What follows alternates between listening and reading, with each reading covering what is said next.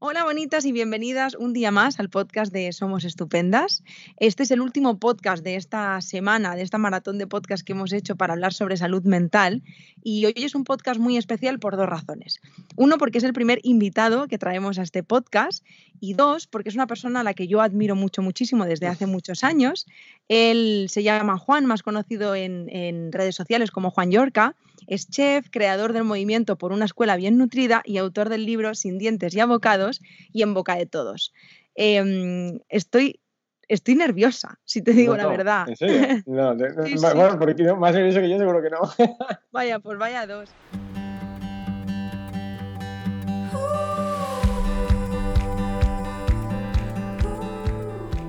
Em, y antes te lo comentaba, ¿no, Juan? Que, que, yo admiro mucho el trabajo que haces y, y me decías que, porque yo te decía que, al final sale de, se nota que sale de una verdad, o sea, se nota que hay una lucha interna, una fuerza que nace de, de verdad quiero cambiar el mundo en esto, en este pequeño espacio mío, y bueno, pequeño gran espacio, porque de un la de gente que te sigue.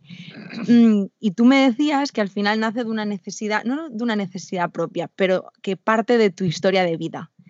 Y no sé si te apetece empezar por ahí, porque fíjate que de todos los podcasts que hemos hecho esta semana, bueno, en realidad de todos los podcasts que hemos hecho, este no tiene ninguna temática. Mm, de hecho, me he inventado que es un podcast sobre salud mental y que vamos a hablar de, pues, de las luces y las sombras ¿no? de nuestras vidas y de las vidas de las personas en general.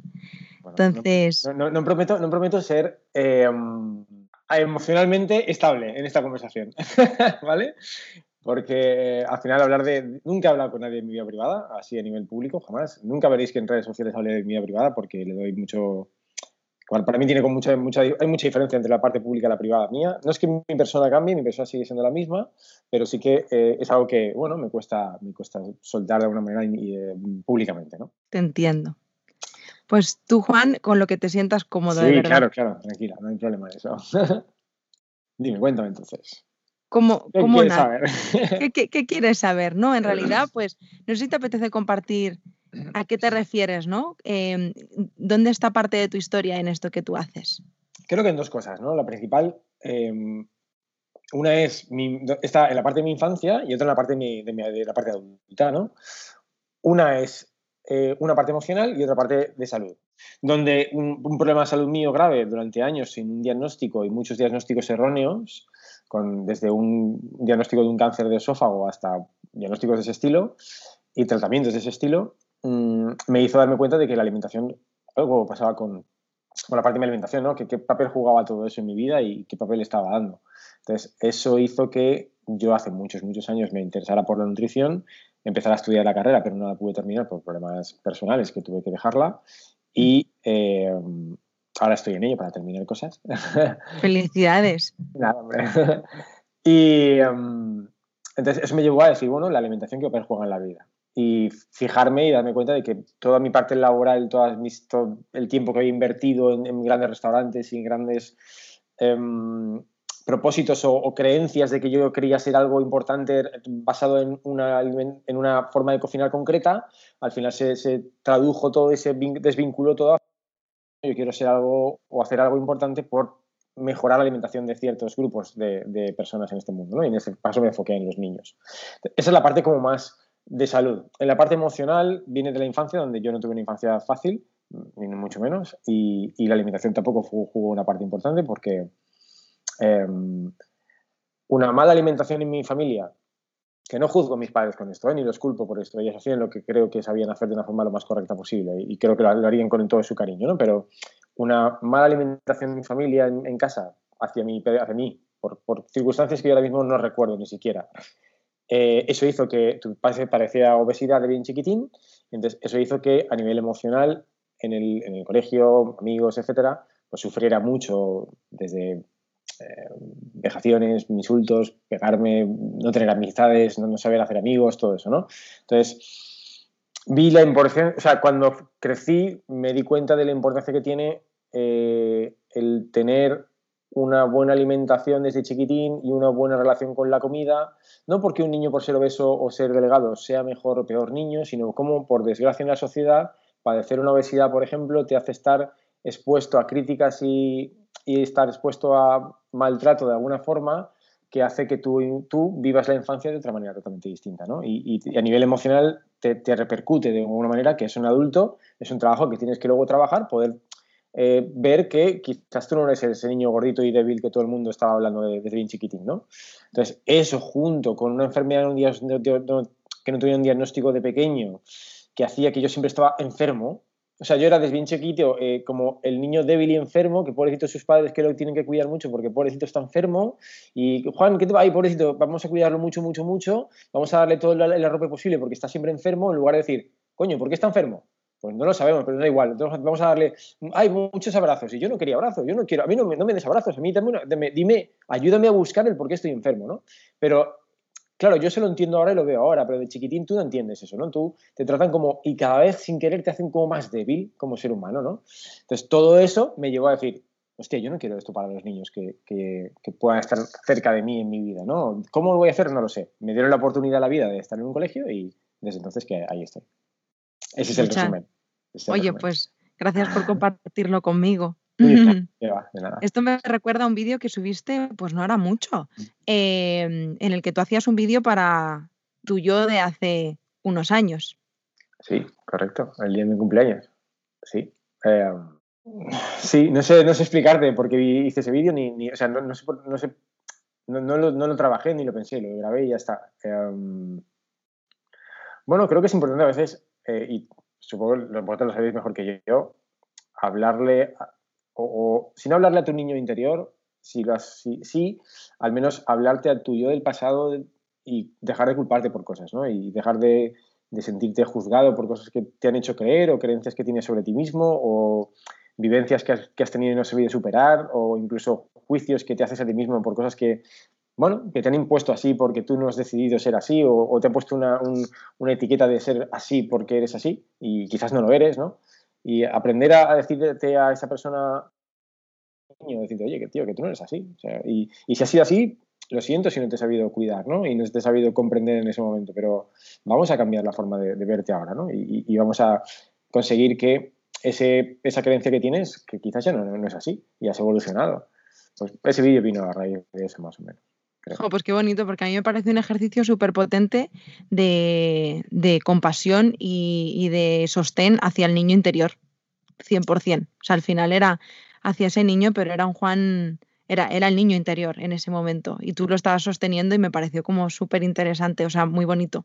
Muy, muy, muy bonito. Pues, pues y, fíjate que hablando de la infancia, tú y yo que estamos tan metidos en el mundo de infancia, em, bueno, igual tú no lo sabes, Juan, por no decirte que casi seguro, pero te entiendo y empatizo muchas cosas que dices, a pesar de que sean cosas diferentes, porque bueno, yo sufrí abuso sexual infantil por parte de un familiar y yo soy muy pesada con la infancia.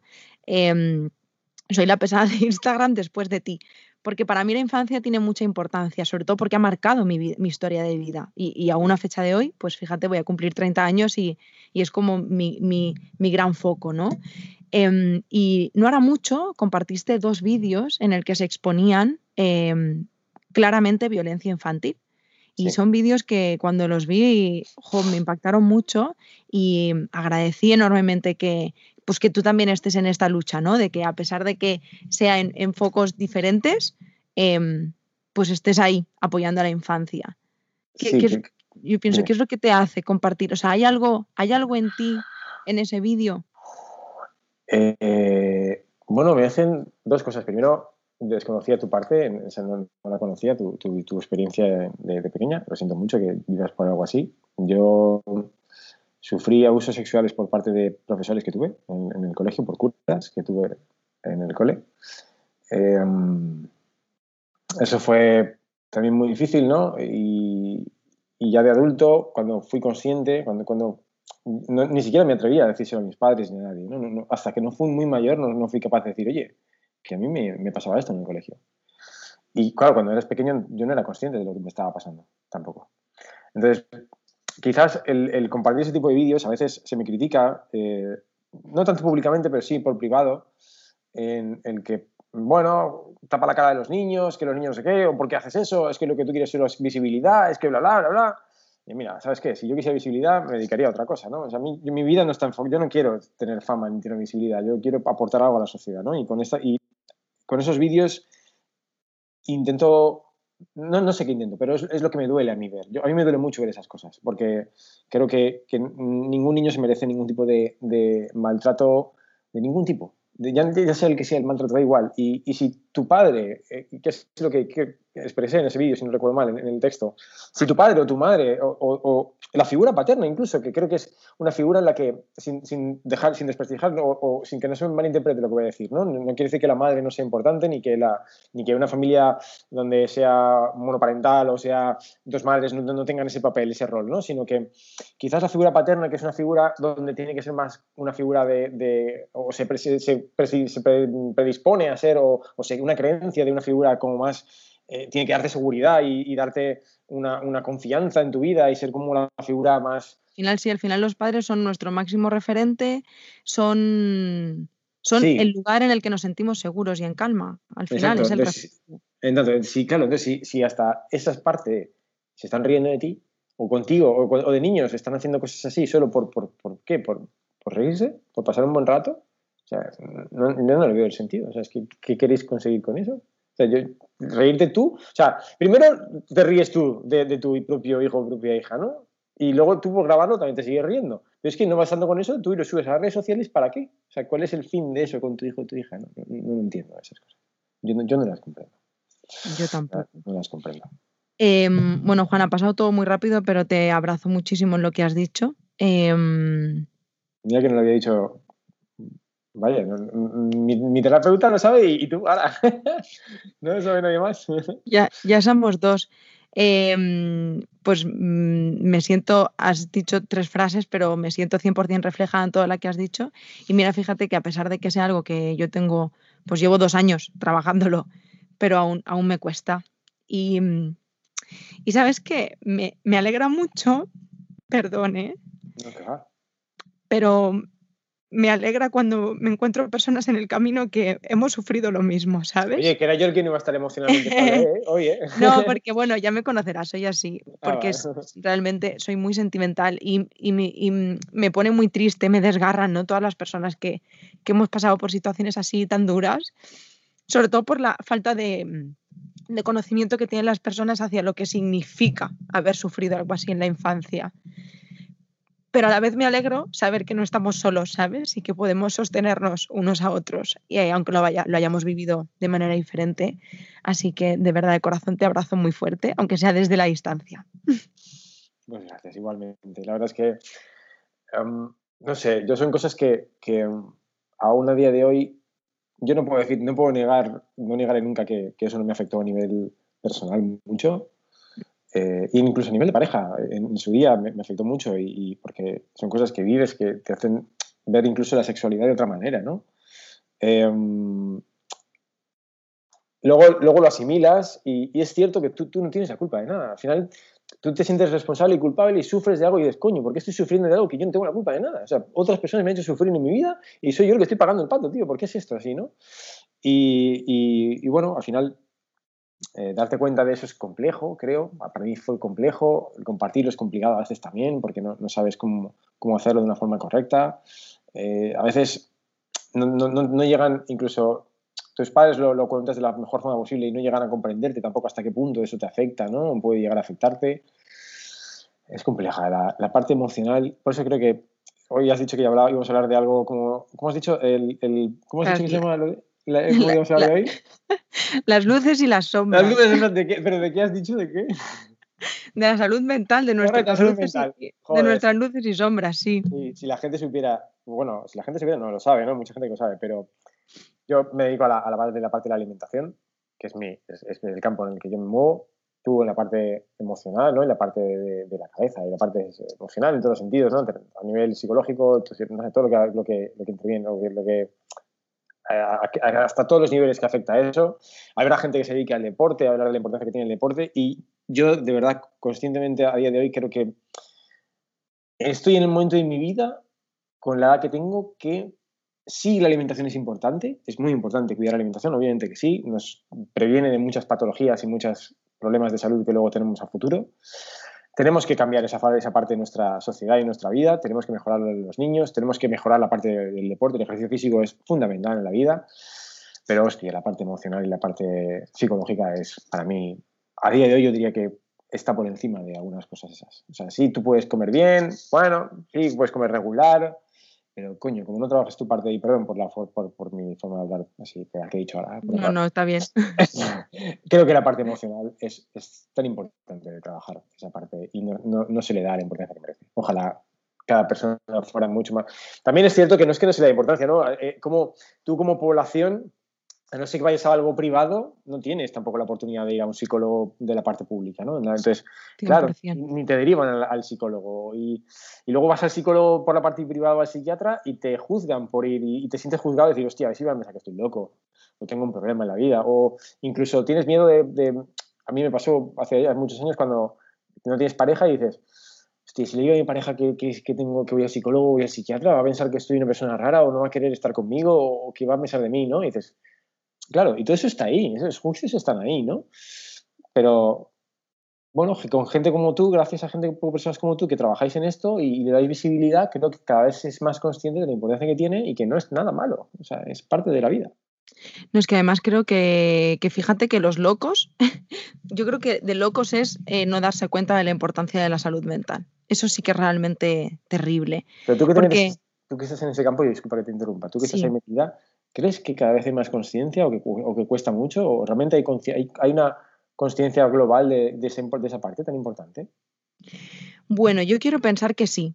Mm, yo quiero pensar que sí y yo desde mi mundo digo sí. Pero fíjate que yo creo, no sé si te pasa a ti, pero cuando tú te mueves en un campo, piensas, ¡guau! El mundo está cambiando muchísimo porque cambia tu mundo.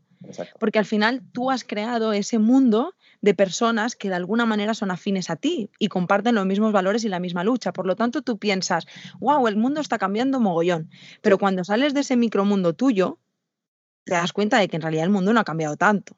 Eso es verdad. Entonces, ese es, como mi miedo, que en mi mundo yo te digo, wow, está cambiando todo mucho y muy rápido, pero no estoy tan segura porque yo cuando vuelvo un poco a mis raíces y salgo un poco de, este mundo mío en el que yo vivo, me doy cuenta de que las personas en realidad siguen muy igual. No hay conciencia de la salud mental, sigue siendo un tabú, sigue siendo algo muy juicioso. Entonces, claro, pienso, igual es porque yo me he construido un mundo en el que parece que todo, que todo avanza, pero no tan rápido como me gustaría realmente. Sí, en eso tienes razón. Es verdad que Quizás te he, hecho, te he hecho esa pregunta con una esperanza de, encontrar una respuesta positiva. Y, me gustaría que sí, ¿no? La, he encontrado, ¿no? Lo que me has dicho, he encontrado una, respuesta pero es verdad lo que dices. Al final te metes en tu mundo, yo vivo también en el mío, donde ves que sí, cada vez hay más gente que crees que está eh, cambiando la sociedad en la alimentación infantil. Y sí, es verdad que está cambiando y, hay cambios, pero cuando das un, un asesoramiento a un colegio donde, por ejemplo, hacemos colegios muy grandes en España, Mm. Eh, te das cuenta de que de las 2.000 familias que hay en un colegio, hay un 15% que dicen que valoran ese cambio de la alimentación del, comedor escolar. Hay un 80% que ni, es más, recibes críticas. Yo he recibido denuncias por, por, cambiar, por mejorar el comedor escolar de sus hijos, me han denunciado. Entonces, te das cuenta cuando dices, hostia, ¿será que estoy perdido? ¿Será que estoy metido en un mundo que no es real? Que, es mi mundo que, como dices, me he metido en este mundo, en esta burbuja que yo he creado y la gente que, que, que al final es gente que quiere eso pero ¿cuánta gente es? Pues es poca, la verdad, sí. Es verdad que, ah. cada, sector tiene su parte, pero bueno, como dices, hay una parte que quiere, ¿no? Sí, bueno, yo estoy súper agradecida de que aunque sean pocos, oye, ya es un montón, ¿sabes? Porque fíjate que hace 50 años esto era impensable. No hay más que ver la generación anterior, la, anterior a las nuestras, olvídate de psicólogos, de comer bien y todas estas cosas. O sea, entonces pienso, guau, están cambiando las cosas. De hecho, nosotras tenemos muchísimas pacientes que la media de edad está en 25 años, que pienso, qué maravilla, ¿sabes? Qué guay, es que que pienso, qué maravilla. Pero bueno, no es tan rápido como a mí me gustaría. Pero bueno, seguimos en la lucha. Y yo creo que en relación. Sí, perdona. No, sí, sí, sí, sí tranquila, nada. Que yo iba a decir que en relación a lo que tú, a, lo que, a tu profesión, yo creo que hay un problema eh, y es que la violencia infantil en general y la infancia em, está normalizada, 100%.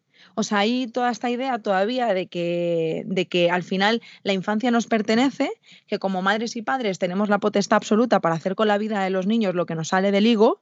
Eh, aunque aquellas decisiones que estemos tomando no sean ni las más óptimas ni las más correctas, lo que ocurre es que reconocer que eso que estamos haciendo no es lo óptimo ni lo ideal para la infancia significa revisar nuestros propios defectos, fallos, creencias, historia de vida, etc. Y eso es muy difícil. Entonces, eh, ahí es donde yo hablo de la importancia no solo de, de que las nuevas generaciones vengan Em, con educación emocional, con educación a nivel em, culinario, o sea, en plan que vengan saludables en todos los aspectos, sino que es que hay que formar a los adultos para que eduquen eh, de forma saludable a los niños. Porque yo pienso, es que la infancia es como la gran olvidada. Sí, yo tengo que decir dos cosas eh, aquí, añadir dos cosas, porque tienes toda razón en ese sentido. Y es que mm, ni quiero la educación que he vivido yo, obviamente, porque mi educación y el centro escolar donde fui, el colegio, fue lamentable el trato que recibí ahí. Entonces, cada vez que me preguntan, ¿a qué colegio ibas? A este colegio. O sea, ni se te ocurra pasar por allí. O sea, ni se te ocurra ir a ese sitio, por Dios. Em, entonces, ni quiero esa educación, pero tampoco quiero, trabajo en un cole, ya llevo nueve años y nunca había estado tan metido dentro de la educación infantil hasta ahora pero tampoco quiero la, mira que lo que voy a decir me puede sepultar, pero me da igual. Em, tampoco quiero la educación, no, la poca respeto que hay hacia el profesorado hoy en día. Es decir, mm, las familias, y, ya más si nos llevamos a un centro eh, privado como es el mío, con el profesor ya no es esa persona que tú tienes un cierto respeto hacia él porque al final ayuda a la educación de tus hijos y juega un papel importante también y, pasa muchas horas con él, sino que es como, wow, tú mi hijo, hago lo que me da la gana con él, yo sé muy bien lo que necesita mi hijo, a ti ni si te ocurra decirme lo que le pasa a mi hijo, lo que tú crees que tiene, lo que tú crees que puedo hacer para mejorarlo o lo que tú piensas que mi hijo es. O sea, a ti como profesor, ¿tú quién cojones eres para eso, no? Entonces creo que cada vez hay un poquito menos de respeto hacia el profesorado y a profesores profesoras, eh, se les exige mucho más y se les da menos, eh, no libertad, pero sí menos eh, autonomía para deciros, oye, mira, yo como familia, yo como madre, como padre, confío en tu trabajo como, educador dentro de un centro escolar y, te, escucho, te, puedo entender, quiero quiero, vamos a buscar lo mismo que es lo mejor para mi hijo o para mi hija en, su infancia. Creo mm. que eso yo no lo vivo tanto como antes y no, no creo, antes era como el profesor era wow, lo que decía el profesor, el, padre no podía ni decir ni mu y ahora es todo lo contrario, ahora mm, a ver qué dice el, qué dice el profesor que el padre no, no se lo rebata, ¿no? Y creo que, bueno, el padre la madre, perdón. Entonces creo que el equilibrio se ha perdido un poco y ahí me falla también esa parte. Pues fíjate que incluso, y no sé qué piensas, pero igual estamos de acuerdo en que eso también es falta de educación emocional, porque no poder encontrar la escala de grises en tu vida y en cómo llevas a cabo mm, tu conducta, al final mm, pienso yo que es falta de educación emocional, porque si hemos pasado de ese punto de no se le puede ni, o sea, todo lo que diga el profesor va a misa, a no se le puede ni rechistar a los padres y madres, pienso, bueno, es que dentro de eso hay una escala de grises en la que podemos convivir y confiar y tratarnos y dejar que cada uno haga lo suyo. Sí, pero meterte en esa escala de grises es ya meterte, con, como has dicho antes, en, ti mismo, ¿no? Y en ti misma. Y empezar a mirar dentro y decir, y estos valores que yo tengo son conscientes y, este, y esta parte y esta forma de actuar mía es, está bien y intentar conocerte. Y hemos vivido una época dura, ahora mismo muchos meses metidos dentro de casa, que se hablaba mucho de la parte si toda la parte emocional de la gente, cómo le iba a afectar esto, cómo, le, cómo iban a salir de aquí la gente, si iba a cambiar un poco la sociedad. Pues yo te quería, la verdad, yo la gente que llevo a mi alrededor era igual, es la misma gente que he conocido cuando, cuando entró, no, he visto mucho cambio, ¿no? Eh, pero creo que, no sé, al final es meterte en esa escala de grises y meterte en tu autoconocimiento y, tu, y darte cuenta de cosas que haces bien o haces mal y ser, ser valiente decir, vale, yo esto no lo hago bien, lo reconozco y, y quizás debería de cambiar, pero wow, no todo el mundo se atreve a dar ese paso. Es muy complicado. De hecho, muy relacionado con esto, te iba a preguntar, Juan, con, la historia de vida que nos has contado, ¿tú eh, tienes ayuda psicológica? Sí, joder, a ver. Yo he tenido mucha, mucha ayuda psicológica y psiquiátrica, las dos cosas. Si, mm. no, yo si no llega a ser por psicólogos y psiquiatras, no, sería el cuerdo que soy hoy en día, de alguna manera, por decirlo, no sé, de una forma graciosa para mí. Em, la, la, época más dura de mi vida fue una época de mucha ansiedad y, muchos eh, miedos, miedos a, todo, miedo a todo lo que te puedas imaginar, miedo a salir de casa, miedo a coger un autobús, a entrar en un cine, a conducir, a mm, cualquier cosa. Era miedo terrible a todo, no, podía vivir sin, no, me atrevía a hacer nada. A día de hoy me preguntan y me siguen preguntando y terapias que he hecho y diferentes psicólogos y psicólogas han pasado por mi vida, ¿cuándo crees que empezó esto? No lo sé. Yo no sé el momento en el que empezó. Yo no te puedo decir, este día yo empecé a encontrarme así. Yo no sé el motivo ni el por qué, ni el momento exacto. Yo solo sé que hubo un día que dije, hostia, esto me pasa, ¿qué es? ¿no? Y desde ahí explotó todo. Em, en ese momento tenía una pareja, que no voy a decir su nombre, pues si escucha, que, quizás lo escucha, ¿no? Sí, si lo escucha, pues bueno, eres tú, lo siento mucho. tenía una pareja que no me apoyó para nada, yo quería ir a un psicólogo eh, y, y en ese momento se lo comenté, era jovencito en ese momento yo, y me dijo, psicólogo, ¿para qué? Tú lo que quieres es que esa persona lo único que te va a decir es que, que, cambies tu forma de vivir, no sabes lo que dicen, no sé qué. Y yo en esa persona, esa persona la, quería mucho, pero no, no, no, no, era como juzgarme, me juzgó muchísimo por esa decisión y nunca la tomé, nunca fui. Entonces, em, al cabo de un tiempo, cuando dejé a esa persona, la dejé gracias a un psicólogo, una psicóloga en este caso, que me, me, me armó en valor para decir, tío, ¿tú quieres estar ahí? No, no, gracias, o sea, no, no ella me hizo que la dejara, sino ella me hizo darme cuenta de cosas que no me gustaban y fui capaz de tomar esa decisión, ¿no? Em, ahí comprendí muchas cosas. Y si no llegase por esa psicóloga en su día y por un psiquiatra que tuvo que tratarme a nivel de medicación también, porque por psicólogo sola no podíamos, eh, bueno, yo no, yo hubiera pasado ya si ya sufrí, hubiera sufrido muchísimo más de lo que sufrí. Y a día de hoy, después de mucho tiempo, luego dejé de, tener terapias, cuando en momentos puntuales de mi vida he buscado siempre la ayuda psicológica, y a día de hoy te puedo decir que sigo en terapia con, una chica que se llama Marisa, que estoy encantado con ella, la mujer, y lo hago por el simple placer y hecho de eh, conocerme mismo y seguir evolucionando y reencontrarme y saber qué quiero, qué no quiero, qué me gusta, qué no me gusta, qué me planteo, por qué me surgen dudas, por qué hay cosas que sigo repitiendo para patrones que no entiendo por qué no cambian, por qué hay momentos del día en los que no sé enfrentarme a situaciones, por qué hay... Porque la gente en redes sociales me conocerá y verá, es que tú siempre estás contento, eres feliz. No, no siempre estoy feliz, no, siempre estoy contento, ¿no? Y hay días que estoy jodido y hay días que me enfrento a situaciones que digo, ¿por qué reacciono así? ¿Qué, qué, qué, está ocurriendo? ¿Por qué sigo siendo el mismo tío que hace 20 años? Y yo creo que he evolucionado, ¿no?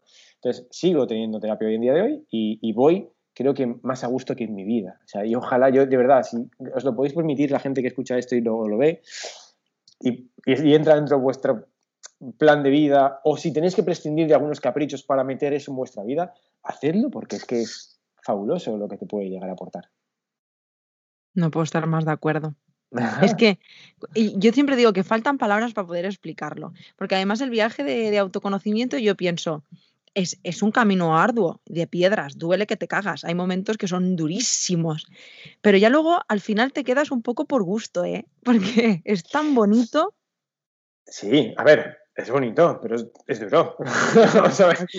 y yo mira que que llevo ya mucho tiempo y he ido a mucho tipo de terapias y algunas me funcionan mejor que otras, un tipo de terapeutas mejor que otro, no, no, no, voy a entrar en qué tipo de terapia, cada uno le funciona una cosa diferente.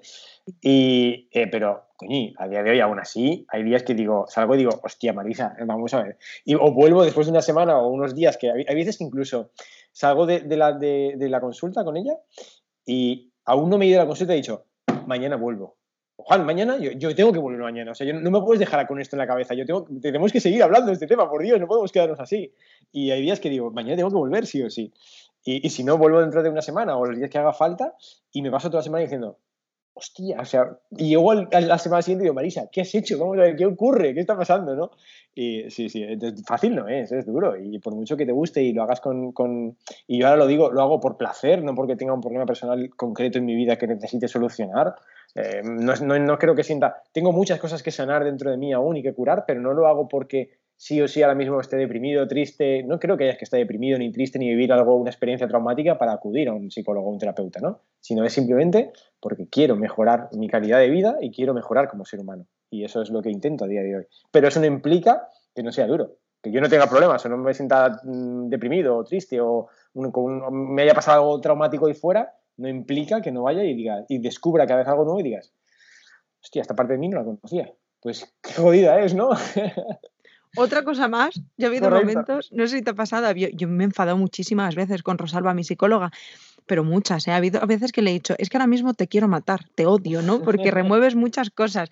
Em, esa sensación de decir, joder, basta ya, ¿no? Parecía que ya estaba y otra vez algo más, pero qué bonito a la vez poderse conocer de esa manera y, y seguir, darse el permiso de poder evolucionar y crecer, porque si no, seríamos los mismos que hace 20 años.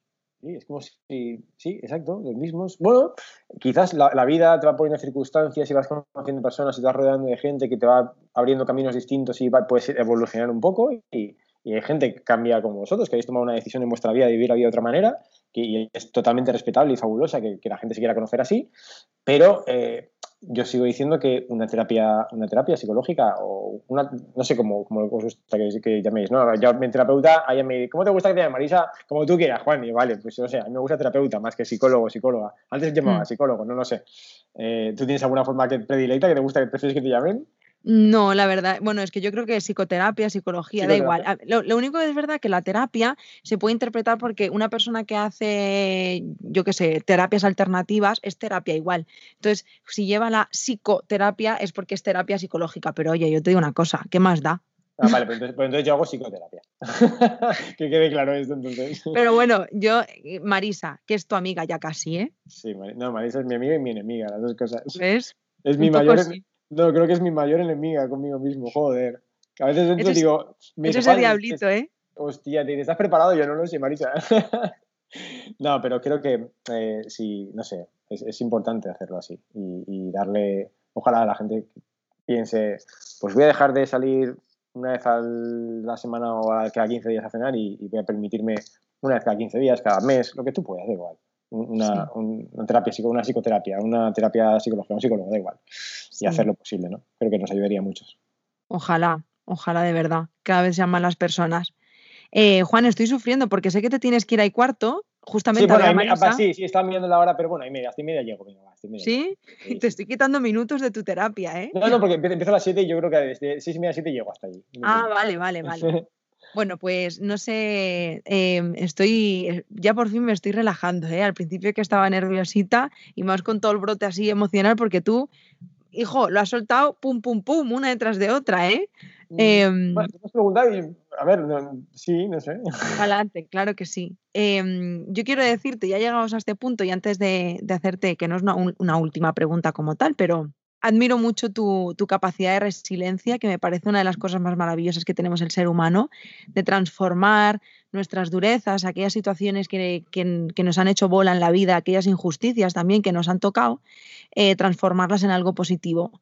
Em, y antes de, esta entrevista, ¿no? Te decía, o de, de esta charla más bien, que te admiraba mucho y ahora que he tenido la oportunidad de conocer un poquito más de ti, esas luces y esas sombras, pues te admiro más todavía porque para mí eres una persona muy valiente.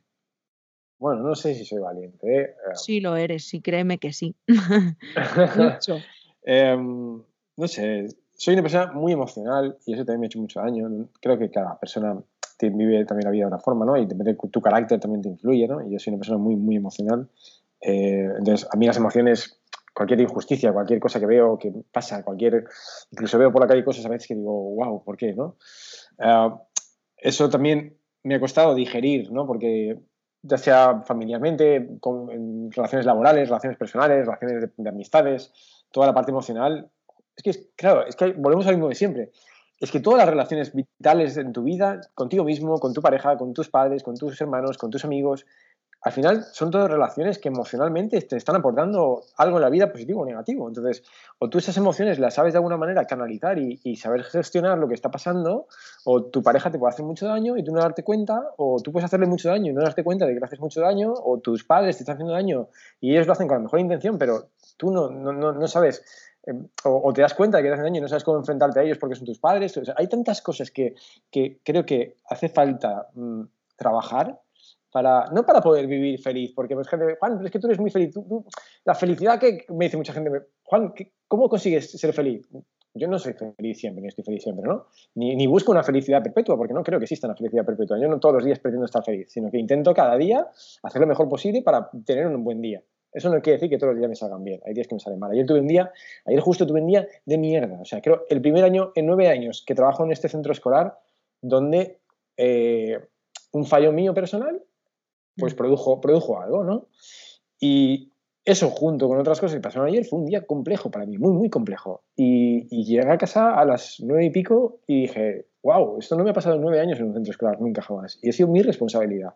Que no fui el, acto, el actor directo, ¿no? Pero sí como el responsable, entre comillas, el que tuvo que dar la cara, ¿no?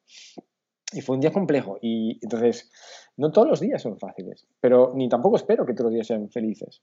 Pero creo que si no aprendemos a, trabajar todas esas partes y, darnos cuenta de que toda nuestra vida está basada en relaciones, emociones y, conexiones con gente, y intentas ver cómo puedes tú mismo no aceptar al que tienes al lado, ni, ni, aceptar a tu amigo porque es como es. Es que mi pareja es así. ¿no? Bueno, es así, sí, vale, puede ser así, pero tú puedes permitir que sea así y decir, vale, me gusta que sea así, o no, no me gusta que sea así. Y si no me gusta eso, pues igual tengo que cambiar yo y cambiar de camino, de dirección. No, tampoco, porque tampoco puedo exigir a la otra persona, oye, cambia. Oye, es que tienes que ser diferente. Bueno, igual no quieres ser diferente. O igual es así, o igual no está en tu camino, no está, no está en el momento vital de decir, pues quiero cambiar, o no sabe hacerlo. Entonces, hay muchas circunstancias, ¿no? Por eso creo que trabajarse a uno mismo y conocerse es, es importante. Y ojalá si lo hicieran desde bien pequeñitos, nos lo hicieran aprender e inculcar desde chiquitines, creo que seríamos, de verdad, y sí que podría decir que creo que seríamos mucho más felices de adultos, con menos caras, menos problemas, menos, menos, menos vergüenzas, menos tabúes, ¿no? Hay mucha vergüenza aún, no sé, en mi generación creo, ¿no? Vergüenzas de, hablar de cosas, de temas que no se hablan en casa, que nunca se dice, ¿no? Mi padre nunca hablaba del trabajo en casa, jamás hablaba del trabajo. Me, de pequeño me dicen, ¿tu padre qué se dedica? No tengo ni puñetera idea. Yo no lo sabía, no sabía. ¿Qué se dedica tu padre? no lo sé. No sé qué sigue mi padre. Y, y, hasta que no pasaron años después no supe nunca por qué. Entonces era como, no, en casa no se puede hablar de, trabajo porque el padre no puede decir nada. Él viene, no sé, era como el que aporta dinero. No, lo sé, es como, wow, tantas cosas que, si de pequeñitos nos inculcaran esa parte emocional y se trabajara eso en, en, las aulas, en los centros escolares. La nutrición es importante, el ejercicio físico, bueno, lo mismo de siempre. Todo es importante, pero dar esa autonomía emocional a los niños sería fabuloso. Vaya. Yo pienso que es que erradicaríamos muchísimas cosas. De hecho, fíjate que a nivel estadístico, el, 50% de los trastornos mentales que se observan en la edad adulta al final tienen un origen antes de los 14 años. Claro, es que, a ver, eh, estadísticamente ya lo sabemos. ¿Por qué no estamos tomando acción en esto? Pero bueno, seguiremos luchando, que eso es lo importante. Sí, tú, tú desde tu área y yo desde la mía, y creo que muy, claro. gente que hace cosas muy chulas por la infancia, claro que sí, todo, todo el mundo, pero para, para que tú consigas llegar con tu finalidad a algún sitio, yo consiga llegar con la mía, otras personas con la suya, la sociedad tiene que querer cambiar. Porque sí es verdad que yo puedo hacer una pequeñita escala un cambio, tú a tu pequeñita escala otro cambio, pero son pequeños cambios que al final no dependen ni de mí, dependen de una, de una sociedad que, y de un gobierno y de unas políticas y de, un, de todo. ¿no? Es que creo que es tan global que... que sistema. Es que tendría que cambiar el sistema. Porque fíjate que en relación a la salud mental es que no se le da ni, ni valor, o sea, es que ni se contempla. Por eso es como, bueno, pues hacemos lo que podemos dentro de un sistema que, que pasa de todo. Pero bueno. Sí, correcto. Seremos la fuerza del pueblo. pues nada, Juan, voy a por la última, que no pregunta, pero sí, me gustaría eh, a ver qué mensaje, ¿no? Para aquellas, aquellas personas que se han podido encontrar en una situación Em, pues como tú, ¿no? Con una infancia muy dura, que, con situaciones que ni siquiera podemos controlar, porque al final no, no somos, no nos atañen, pero que se encuentran ahora en su edad adulta eh, arrastrando ese niño, ese niño herido, ¿qué les diríamos a aquellas personas? Wow. No lo sé.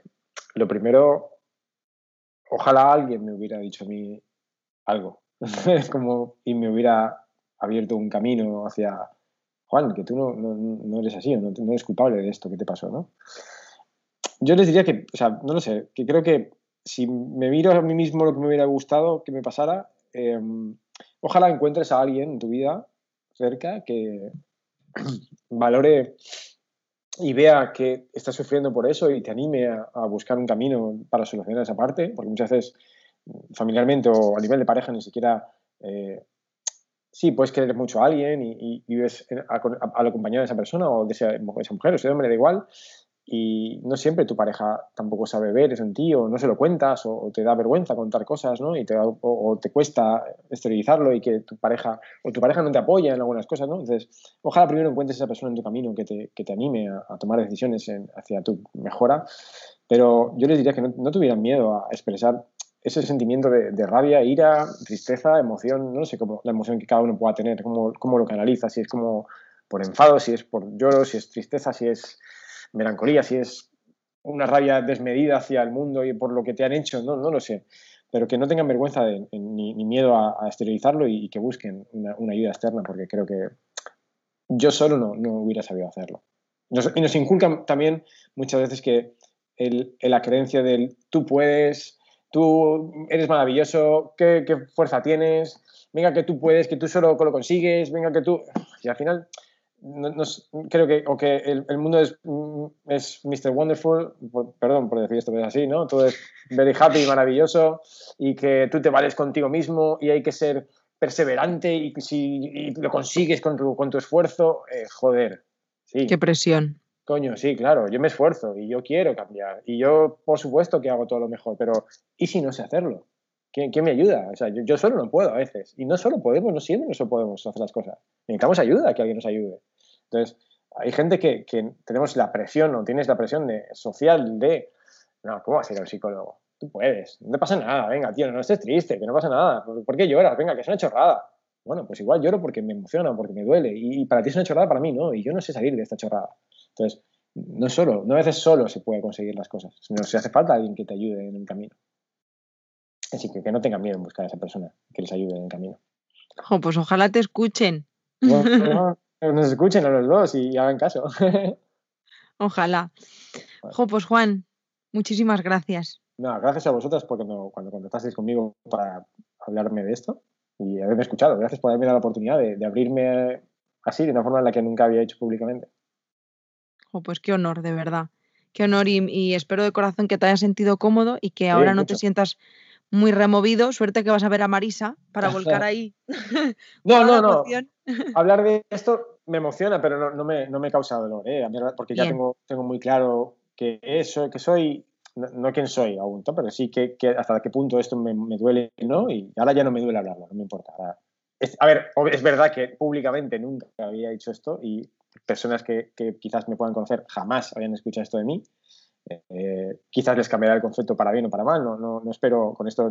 Habrá gente que diga, oh, qué puta madre ese tío, pobrecito, lo que ha pasado, o no, que tampoco quiero pobrecito, al final no es, yo, no quiero tampoco sentir que la gente te, me compadece por esto, no, no quiero con, compasión, o sea, es, ha sido mi vida, es la que he tenido y ya está, ni, ni, busques compasión tampoco tú, con, yo no espero darle, perdón si me alargo un poquito, ¿eh? pero no, no, no. Yo, yo no espero que una persona decirle, jolín, pobrecita, lo siento mucho. Sí, yo te abrazo y te cuido y, claro que sí, pero no espero compasión, sino he sido mi vida, yo la estoy intentando cambiar y te agradezco que tú estés dándome tu apoyo moral y, que estés a mi lado, pero no, no, no, sientas pena por mí. O sea, bueno, ha sido así. Yo, vamos a cambiarlo. En lugar de sentir pena y pasarnos toda la vida con la pena, y como cuando yo sufrí de pequeño, que es lo que sentí mucho tiempo, es pobrecito que está enfermo siempre, no, coño, pobrecito que está enfermo siempre, no, vamos a poner una solución, ¿no? Entonces, no sé, creo que tampoco busco que la gente. Habrá gente que dirá, pobrecito Juan, habrá gente que dirá, uy, ese tío que, está mal, yo pensaba que era una mar de feliz. Y quizás irá y se buscará otro camino, yo le interesará escucharme. Y habrá gente que lo valorará, no lo sé. Pero yo estoy contento de haberlo hecho. Pues yo fíjate que te decía antes, yo lo que más valoro de ti es esa autorresponsabilización de la que hablabas justamente, porque nos podemos quedar en la victimización, ¿no? En pobrecitos nosotros, mira qué mal la vida que nos ha pasado, ¿no? O decir, bueno, esto es lo que me ha pasado y no puedo hacer nada con esto que me ha pasado, yo no soy responsable, o sea, no puedo cambiarlo, pero sí me puedo responsabilizar hoy y cambiar para que esto no me afecte de esta manera. Así que esa es la razón, ¿no? Que yo te decía antes, eres muy valiente porque fíjate de lo que hablábamos antes, no todas las personas llegan a ese punto. Entonces, reconozcamos cuando lo somos, somos muy pues valientes. Vale, vale, pues lo somos entonces. Y con esto yo no, y con esto yo no quiero que la gente malinterprete, no estoy diciendo que no, no la gente, yo no puedo decir que eh, me dé pena a la gente que haya pasado por eso. No es que no sienta tristeza por esa persona que ha sufrido eso. Yo no, no le, ni le quito valor. Yo con esto no, con lo que he querido decir antes no es, no quiero que se malinterprete y pienses que soy insensible al dolor que ha sufrido esa persona por la infancia que ha tenido, por lo que, o infancia, juventud, o adolescencia, o adultez, me da igual, por lo que has pasado. Yo no estoy, no, estoy diciendo que no sienta dolor por lo que has pasado, tristeza, sino que no quiero que vayas de víctima toda tu vida porque no te va a hacer bien ir de víctima toda tu vida, ni, ni vivas en ese victimismo, porque al final viviendo en ese victimismo lo único que vas a conseguir es sentirte cada vez tú siempre peor contigo mismo, ¿no? contigo misma, sino que te abrazo, te, te, acompaño, te entiendo y, eh, acepto lo que has pasado y lo siento en el alma, pero vamos a buscar una solución, ¿no? Creo que es...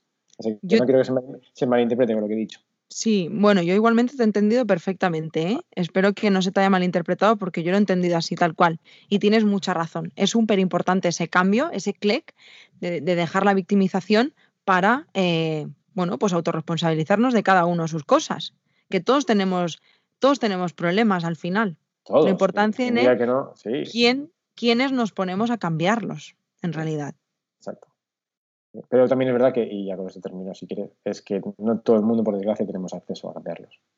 Eso hasta que la, psicología o la nutrición, por ejemplo, sean dos factores que estén dentro de la salud pública, será difícil también eh, acceder. Porque no todo el mundo tiene una clase social como para poder permitirse una terapia o un nutricionista o por lo privado y eso también es un, lastre grande en nuestra sociedad. Creo. 100%. De hecho, mira, es una de nuestras grandes luchas.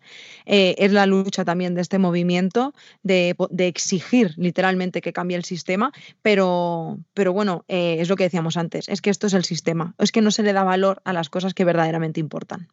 Entonces, ¿qué vamos a hacer con eso? bueno, pues hacer lo que estamos haciendo, claro. Claro. Oye, que hablando ya es un montón. Ojalá que alguien se haya sentido reflejada y que, y que lo que hayas podido decir le ayude o al menos le aporte un poquito de luz en su camino. Ojalá, sí. Y tú sigue aportando luz a la gente con tu trabajo. Seguiremos. Claro que sí. Jo, Juan, muchísimas gracias. Gracias de, corazón. Em, placer es mío.